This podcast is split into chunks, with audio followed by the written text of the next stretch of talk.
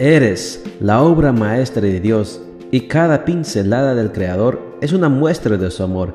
Presentamos la lectura devocional para damas, Pinceladas del Amor Divino, escrito por Erna Alvarado Poblete en la voz de Ruth Vargas desde Estados Unidos para todo el mundo de habla hispana. Muy buenos días querida amiga. El Señor te bendiga y te guarde.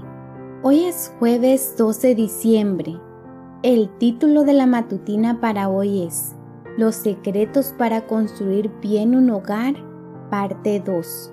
Nuestro versículo de memoria lo encontramos en Efesios 6, 10 y 11 y nos dice, Busquen su fuerza en el Señor, en su poder irresistible, protéjanse con toda la armadura que Dios les ha dado para que puedan estar firmes contra los engaños del diablo.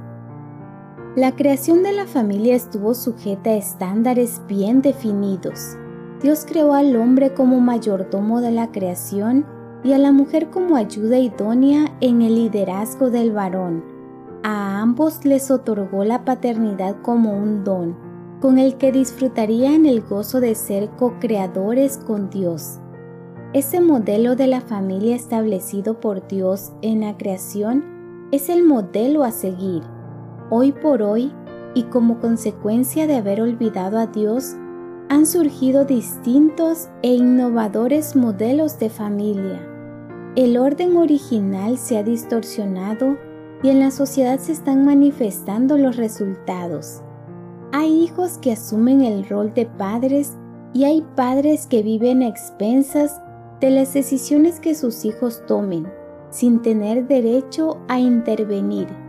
Los roles definidos, los derechos respetados, los privilegios disfrutados y los deberes asumidos son elementos que dan orden y estabilidad en todos los sentidos a la vida personal y familiar. El padre no debe ser como un hijo más, actuando en complicidad cuando estos lo chantajean. La madre, por su parte, ejerce su liderazgo usando los recursos de su femineidad. La dulzura puede ser más que un grito, así como la mano firme pero amorosa da dirección pero sin herir. El hijo obedece aún en contra de su terquedad cuando sabe que sus padres quieren lo mejor para él. El orden de Dios para la familia sigue vigente. La Biblia bajo ninguna circunstancia nos sugiere que nos ajustemos a los conceptos de la cultura imperante cuando estos son contrarios a los principios de las sagradas escrituras. No debemos conformarnos, sino transformarnos. No hemos venido al mundo para adaptarnos a él, sino para modificarlo. Como dijo Robert Hutchins, querida amiga que eres madre, asume con valor tu lugar en tu familia y permite que los demás miembros de tu hogar también lo hagan desde su propio rol. El modelo de Dios es perfecto. Tómalo como guía al conducir a tu familia hasta el hogar celestial.